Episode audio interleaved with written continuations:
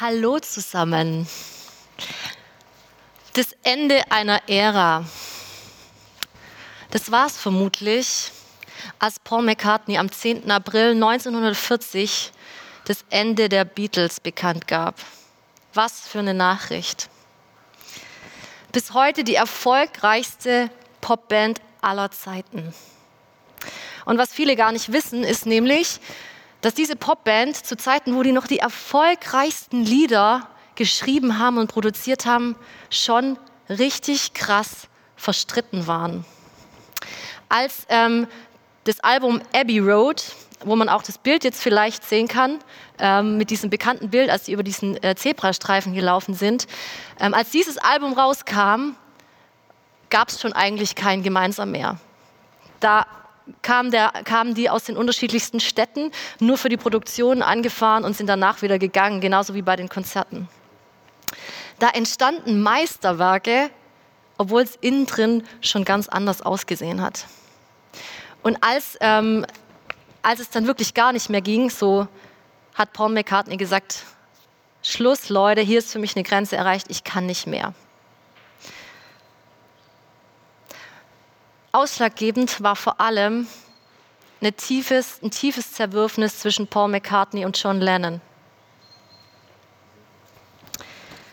Nach außen hätte man sagen können, ey Leute, seid doch nicht so blöd. Ihr habt so viel Erfolg, ihr seid die Besten zusammen. Allein von euch kann es niemand schaffen, was ihr zusammen schafft. Seid doch nicht so doof und gebt es auf. Aber wenn man nach innen geguckt hat, dann war klar, hey, das sind so tiefe Gräben, so eine große, so eine große Frustration, dass es nicht mehr zusammen weitergeht. Das Ende einer Erfolgsgeschichte, das Ende einer Ära und das Traurige, es war auch das Ende einer Freundschaft zwischen Paul und John. Heute geht es auch um das Ende einer Ära, das Ende einer, eines Erfolgsduos, das Ende von dem gemeinsamen Weg von Paulus und Barnabas. Ich finde es eine mega interessante Geschichte und eine spannende Geschichte, weil hier Leben passiert. Leben, wie wir es kennen und scheitern, wie wir es kennen. Paulus und Barnabas hatten eine langjährige Geschichte hinter sich, die nicht ohne war. Ganz kurz, ähm, Lasst uns ganz kurz zurückgucken. Als zum Beispiel Saulus zu Paulus wurde, als er von dem Christenverfolger zum Christus-Nachfolger geworden ist, haben ihm die anderen Jünger, die anderen Apostel in Jerusalem nicht so geglaubt. Die hatten natürlich Schiss vor dem. Ich meine, zuvor hat er noch ganz viele Juden, ähm, Judenchristen umgebracht und plötzlich soll er einer von uns sein. Hat ihm niemand so wirklich geglaubt. Und da war es Barnabas, der den Mut gefasst hat, sich mit Paulus auseinanderzusetzen, der sich hingesetzt hat und mit ihm und seine Geschichte angehört hat, der zugehört hat und der ihm vertraut hat und gesagt hat zu den anderen in Jerusalem, hey Leute, ich habe mir das angehört, ihr könnt ihm vertrauen. Das war die Anfangsgeschichte der beiden. Und es ging weiter, die haben zusammen Gemeinde geleitet in Antiochien, die waren zusammen auf Missionsreise und haben ganz viele Gemeinden gegründet, haben Situationen erlebt, wo ihr Leib und ihr Leben in Gefahr war. Ein Erfolgsduo, wie es im Buche steht. Und dann passiert Folgendes. Ich lese aus Apostelgeschichte 15 die Verse 35 bis 36 bis 41. Nach einiger Zeit sagte Paulus zu Barnabas, wir wollen wieder aufbrechen und sehen, wie es den Brüdern in all den Städten geht, in denen wir das Wort des Herrn verkündigt haben. Barnabas wollte auch den Johannes, genannt Markus, mitnehmen. Doch Paulus bestand darauf, ihn nicht mitzunehmen, weil er sie in Pamphylien im Stich gelassen hatte, nicht mit, mit ihnen gezogen war und an ihrer Arbeit nicht mehr teilgenommen hatte. Es kam zu einem, einer heftigen Auseinandersetzung, sodass sie sich voneinander trennten. Barnabas nahm Markus mit und segelte nach Zypern. Paulus aber wählte sich Silas und reiste ab, nachdem die Brüder ihn der Gnade des Herrn empfohlen hatten. Er zog durch Syrien und Kilikien und stärkte die Gemeinden. Das waren zwei Freunde hier, die sich vermutlich gegenseitig ihr Leben anvertraut hätten. Und dann kommt scheinbar nur ein Faktor von außen rein, eine Person, ein Verwandter von Barnabas, wie wir wissen, über die, sich, die sie sich so zerstreiten, dass es für beide kein Zusammenkommen mehr gibt. Das ist eigentlich kaum auszuhalten, wenn man das liest. Hätte es da nicht eine andere Lösung gegeben, einen Kompromiss irgendwie? Aber wir können es verstehen oder wir können es nicht verstehen. Die Geschichte von den beiden endet hier. Es gibt keinen Kompromiss. Der eine geht den einen Weg und der andere den anderen. Also mich lässt es nicht kalt. Paulus und Barnabas befinden sich aktuell in Antiochien, das ist eine Stadt im damaligen Syrien. Und dort befand sich ein christliches Zentrum, eine große Gemeinde aus Judenchristen und Heidenchristen. Und hier war es das erste Mal so, dass von außen Leute diese Gläubigen als Christen bezeichnet hat. Also da ist dieses Wort das erste Mal aufgetaucht, Christen. Und irgendwie schon witzig, dass es ausgerechnet hier diese Auseinandersetzung gibt. Weil sie zeigt, dass Konflikte und damit verbundene Trennungen so alt sind wie die christliche Gemeinde, die christliche Kirche selber. Das ist nur menschlich. Gerade da, wo Menschen sich irgendwie leidenschaftlich für eine Sache einbringen und für so eine Sache brennen, kommst zu anderen Einsichten und Ansichten, Glaubensschwerpunkten. Und ich glaube, ganz egal, wie lange man dabei ist und wie stark dich so ein Konflikt betrifft, wenn du für eine Gemeinde brennst und die Menschen da drin, die dir am Herzen liegen, dann tut so eine Situation einfach immer weh. Dann lässt sich das nicht kalt.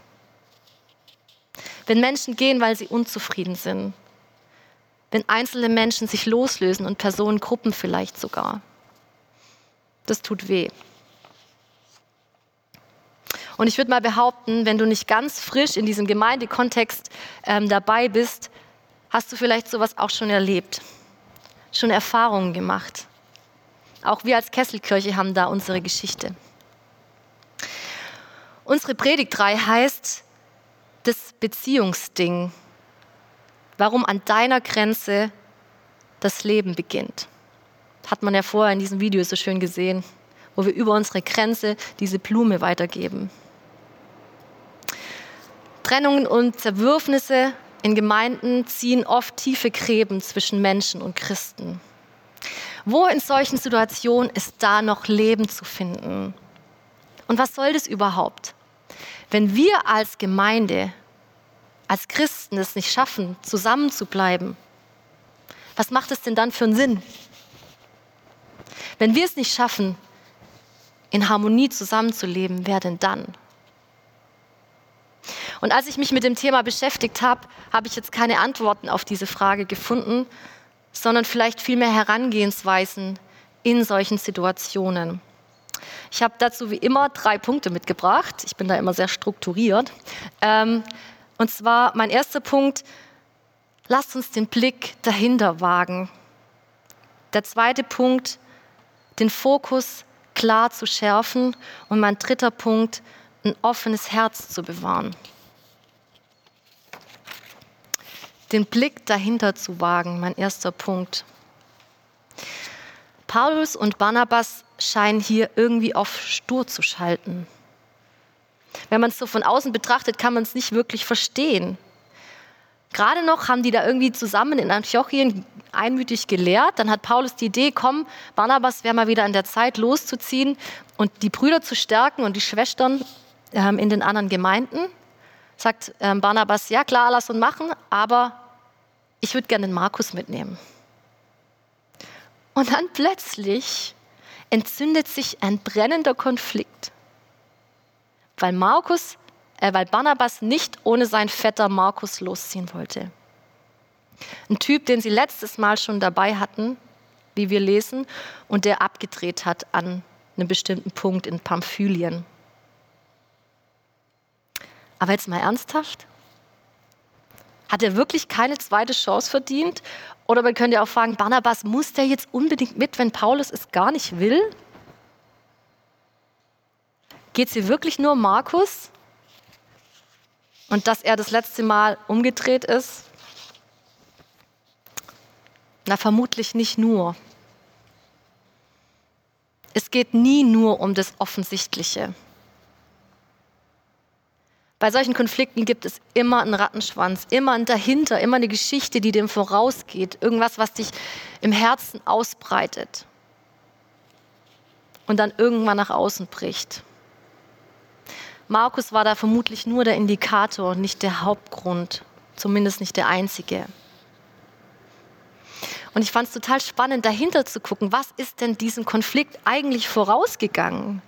Es ging dem nämlich eine tiefe theologische Auseinandersetzung voraus zwischen den Brüdern in Jerusalem und Barnabas und Paulus. Es geht um Heidenchristen und Judenchristen und ihr Zusammenleben. Wie ich vorher schon gesagt habe, ist Antiochien eine der großen Hochburgen gewesen, wo zum ersten Mal Heidenchristen und Judenchristen eine Gemeinschaft waren eine Gemeinde waren. Den Zustand kannten die in Jerusalem gar nicht. Da waren die Juden schön unter sich. Und in Antiochia erlebt man das erste Mal, was passiert, wenn sich eine Gemeinschaft weiterentwickelt, wenn was dazukommt. Ja, wie leben wir denn jetzt miteinander? Wie essen wir miteinander? Welche Gesetze gelten für Heidenchristen und welche nicht. Was ist mit denen, die nicht mit unseren Gesetzen aufgewachsen sind, sondern die ihre eigenen Gesetze, ihre eigenen Regeln und Traditionen haben? Das ist ein ganz natürliches Phänomen. Eine Bewegung entwickelt sich weiter und dann plötzlich steht man vor Problemen. Weil mit jeder Weiterentwicklung muss ich mich auch zunehmend positionieren. Mit jeder Weiterentwicklung kommen neue Fragen. Und diesen Fragen mussten sich die Gemeinschaft in Jerusalem und Barnabas und Paulus stellen. Und es gab da ein Treffen, das dann in die Geschichte als das Apostelkonzil eingegangen ist. Und aus diesem Apostelkonzil ging ein Dekret hervor, wo dann drin stand, das müssen Heidenchristen machen und das nicht, daran müssen sie sich halten und daran nicht. Das wurde genau festgelegt. Und mit hoher Wahrscheinlichkeit war Markus Teil dieses Konzils. Er war ein enger Vertrauter von Petrus. Und die Gemeinde in Jerusalem hat sich ganz eng um das ähm, Haus seiner Mutter versammelt. Also das war ein Hauptversammlungsort ähm, der Gemeinde in Jerusalem. Er war da mittendrin. Und vermutlich war auch Markus einer derer, die Paulus diese Fragen gestellt hat wie man jetzt mit Heidenchristen umzugehen hat. Am Ende ist es nicht sehr viel, woran sich die Heidenchristen halten sollten und woran nicht. Sie mussten sich nicht mal beschneiden lassen, was so das Hauptthema war dieser Debatte. Und ich glaube, für die Jerusalemer war das schon ein richtig krasser Kompromiss, den die da eingegangen sind. Wenn man allerdings weiß, für was Paulus steht und was er immer wieder predigt, könnte man auch auf den Gedanken kommen, dass es für Paulus vielleicht ein fauler Kompromiss war. Seine dauernde Predigt, seine dauernde Rede war, dass Jesus uns frei macht vom Gesetz. Gerade von diesem Gesetz. Dass wir uns beschneiden müssen, dass wir uns an bestimmte Essensregeln halten müssen. Und da ist so ein Dekret eigentlich ein Witz. Zu sagen, Gut, ein paar Sachen, an ein paar Sachen müssten sie sich halten. Nicht an alles, aber an ein paar, wenige Sachen. Paulus hat gesagt, Jesus macht von dem ganzen Gesetz frei und nicht nur ein bisschen. Das war seine Rede und das war sein ganzes Herz. Das zieht sich durch, durch seine, durch seine Briefe auch. Vielleicht stand Markus so ein bisschen in den Augen von Paulus für diesen faulen Kompromiss. Vielleicht ist er das letzte Mal in Pamphylien auch deswegen umgedreht, weil er so noch nicht so ganz was mit dieser Heidenmission anfangen konnte. weil er noch Fragezeichen hatte bei dieser Heidensache. Merkt ihr was? Es wäre so einfach, einfach zu sagen, Paulus, jetzt stell dich doch nicht so an. Jetzt nimm doch mal diesen Markus noch mal mit, gib ihm doch noch mal eine zweite Chance. Ist vielleicht auch ein Fünkchen Wahrheit dabei, aber es ist halt nie ganz einfach. Wenn man dahinter blickt, dann eröffnet sich eine ganz neue Welt. Ein Verständnis, das man niemals gehabt hätte, wenn man nur außen drauf geschaut hätte. Wenn man bei uns in der Kesselkirche ähm, die IBAS unterschrieben hat, das ist die Ich bin am Start-Erklärung, ähm, so eine Art Mitgliedsbeitrittserklärung, ähm, dann bekommt man jedes Jahr zum Saisonstart die Aufforderung, äh, diese IBAS-Erklärung doch zu verlängern. Und wenn das nicht passiert, bekommt man dann nach einigen Wochen einen Anruf aus einem der Leitungsgremien, äh, wo nachgefragt wird, hey, warum willst du denn deine IBAS nicht verlängern? Und ganz oft ist es dann so, dass ähm, viele es einfach verpennt haben. Aber halt nicht immer.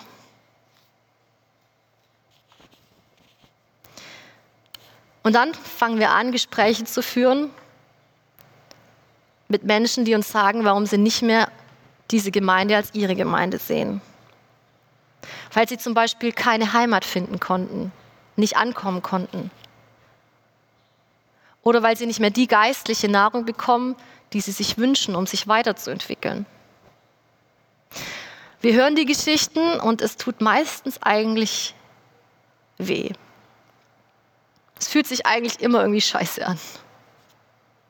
Also mir geht es zumindest so. Aber wir müssen diese Geschichten hören und wir müssen dahinter schauen und verstehen, was die Menschen dazu treibt, zu gehen. Wenn wir aufhören, drauf zu hören und dahinter zu schauen, werden wir blind und blöd.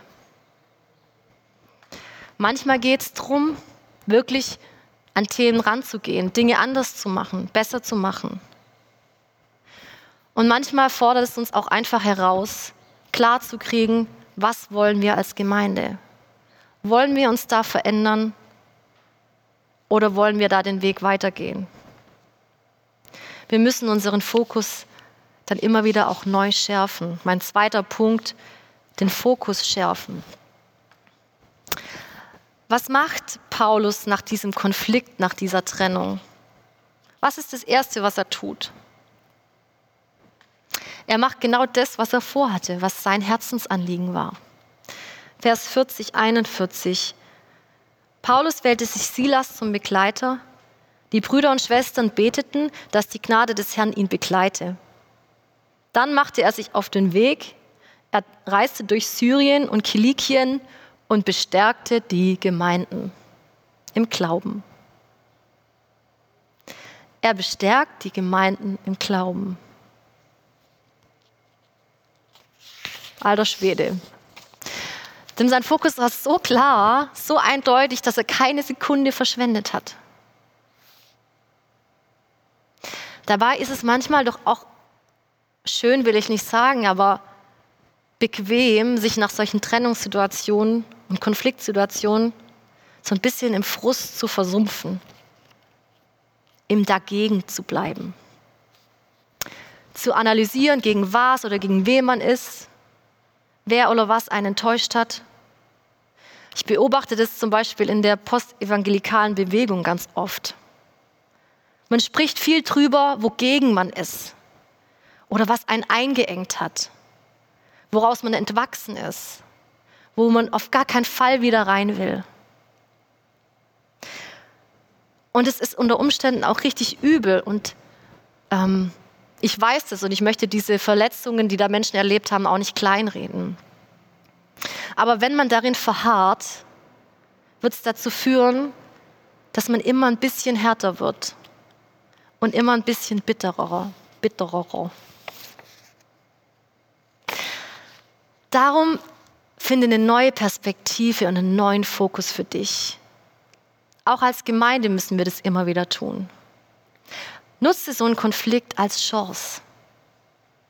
Okay, jetzt habe ich klar bekommen, dass ich das alles nicht will. Aber was will ich denn? Wie sieht Gemeinde aus, in der ich sein will? Wo schlägt mein Herz höher?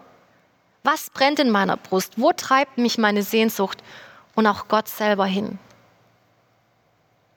Es ist leicht zu sagen, wogegen man ist. Aber ich glaube, neues Leben beginnt da, und so heißt unsere Predigtreihe, wo an meiner Grenze Leben beginnt. Neues Leben beginnt da, wenn ich rausfinde, wofür ich bin. Wo wir als Gemeinde herausfinden, was ist unser Warum und wo schlägt unser Herz höher. Vor, ich glaube, circa zehn Jahren, ich wusste es nicht mehr ganz genau, hatte einer unserer damaligen Gemeindeleiter einen tiefen Wunsch. Und zwar eine Gemeindeform zu etablieren, die kleiner ist, die persönlicher ist. Er wollte einen Rahmen schaffen, in dem Begegnung und Austausch ganz natürlich möglich ist. Und er wurde dann von der damaligen Gemeindeleitung ermutigt, sich doch damit auseinanderzusetzen und so einen Jesus-Treff-Ableger, so wurde das damals genannt, zu gründen. Und er und seine Frau haben sich dann richtig damit auseinandergesetzt. Sie haben gebetet, gehirnt, mit Freunden drüber gesprochen, wie sowas denn aussehen könnte. Und am Ende haben sie dann festgestellt, dass das, was sie wollten, wo sie hin wollten, dass es eben nicht zusammengeht mit dem damaligen Jesus-Treff, hieß damals noch so. Dass es eine Sache ist, die für sich stehen musste. Und schweren Herzens haben sie sich dann damals entschieden dafür, eigene Wege zu gehen und ein wunderbares Kollektiv gegründet, das Stadthafen-Kollektiv in Cannstatt. Am Ende war der ausschlaggebende Punkt und die treibende Kraft nicht das, wogegen sie waren, sondern das, wofür sie stehen wollten. Dass sich Wege trennen, das ist normal, das ist natürlich so wie ich vorher gesagt habe, wenn Bewegungen sich weiterentwickeln, muss man sich manchmal auch positionieren. Das tut gut und es ist gesund und es bewahrt dich davor, einzurosten und gleichgültig zu werden und einfach mitzuschwimmen. Aber sei nicht einfach nur dagegen. Stell dir die Frage, wofür du bist. Neulich habe ich einen Satz ähm, in der Predigt gehört, den ich ganz treffend finde ist in Englisch. Ich denke mal, dass es jeder übersetzen kann. Nobody ever created a movement for what they were against. It's always what you're for. Anger and frustration against something last for a period of time, but it's not sustainable. Es ist nicht nachhaltig. Nobody ever created a movement for what they were against. It's always what you're for. Ich weiß, dass es Christen gibt, die gemeindefrustriert sind und vielleicht auch keinen Bock mehr haben. Und wenn du die Zeit in der Ecke brauchst, dann nimm sie dir. Aber bleib da nicht stehen. Finde dein Warum, dein Wofür. Und da geht es gar nicht so sehr darum, eine Gemeinde zu finden, eine neue oder eine neue Aufgabe, sondern finde raus, wofür dein Herz schlägt, was Gott in dich hineingelegt hat. Paulus geht hin und stärkt Gemeinden, er ermutigt und das treibt ihn an bis zum Lebensende. Und er schafft in dieser ganz besonderen Geschichte eine Sache, er bewahrt sich ein offenes Herz für die beteiligten Menschen. Mein Punkt 3, ein offenes Herz bewahren. An der Person Markus entzündet sich ein Konflikt mit der Folge einer Trennung. Armer Kerl eigentlich. Das ist jetzt auch nicht so die dankbarste Rolle irgendwie. Aber dieses Phänomen ist mir nicht fremd. Habt ihr das schon mal erlebt, dass es Themen oder Menschen gibt, die zum Auslöser werden. An denen entzündet sich was, ein innerer oder auch ein äußerer Konflikt. Und die Beteiligten merken, hey, bis hierher und nicht weiter. Hier stoße ich an meine Grenzen.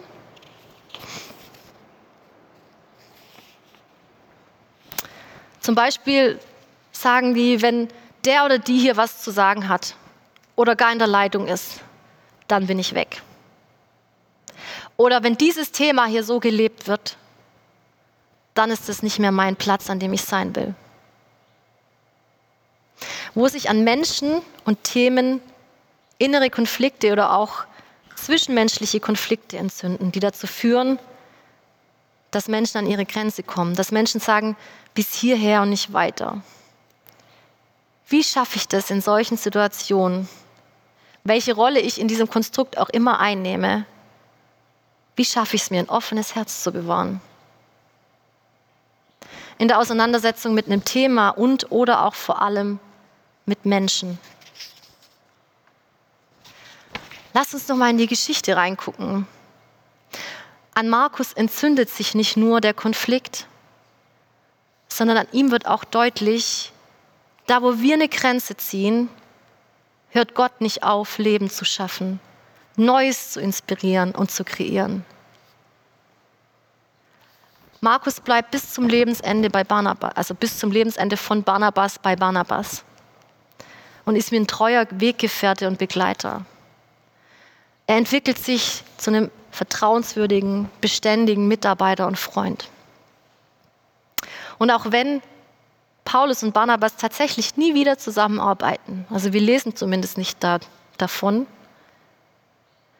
ist es witzigerweise ausgerechnet Markus, der Paulus zu Diensten ist, als Paulus in Rom im Gefängnis sitzt.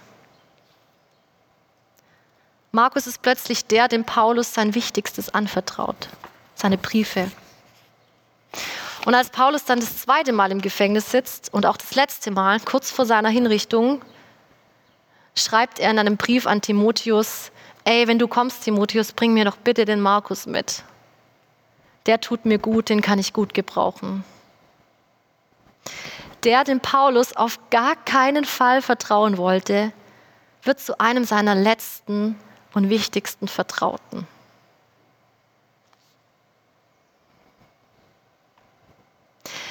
Der, an dem sich dieser Konflikt entzündet, wird zum Sinnbild dafür, was passieren kann, wenn Menschen ihre Herzen nicht verschließen sondern sich ein offenes Herz bewahren. Solche Geschichten schreibt Gott. Er geht weiter und macht Leben da möglich, wo andere nur ein Ende sehen. Er bewahrt da ein offenes Herz, eine gemeinsame Perspektive, wo wir das gar nicht können, wo wir das noch gar nicht überschauen können. Da, wo ich an meine Grenze komme, Dinge nicht mehr einordnen kann, und sich Wege vielleicht auch trennen, hört Gott nicht auf, an Gemeinden und an Menschen zu arbeiten. Nur weil ich fertig bin, heißt es noch lange nicht, dass Gott fertig ist. Diese Perspektive hilft mir unheimlich, mich nicht drüber zu stellen. Zu meinen, mein Standpunkt ist der einzig richtige, wichtige. Dieser Standpunkt hilft mir dabei, lernbereit zu bleiben eine Haltung einzunehmen, die mir erlaubt, auch umzudrehen, mir Fehler einzugestehen. Diese Perspektive hilft mir, ein offenes, ein barmherziges, ein weites und ein immer klüger werdendes Herz zu bewahren. Da geht es um eine innere Haltung. Und das ist eine Haltung, die den Blick nach hin, nach, die den Blick dahinter wagt auch wenn er manchmal weh tut. Das ist eine Haltung, die den Blick darauf richtet, wofür sie ist und nicht wogegen. Und es ist eine Haltung, die sich darüber bewusst ist, wo meine Grenze anfängt, mein Verständnis manchmal auch aufhört. Hört Gott nicht auf zu arbeiten da ist Gott immer noch mit Menschen unterwegs. Und das ist der Ort, wo an meiner Grenze Leben beginnt. Amen.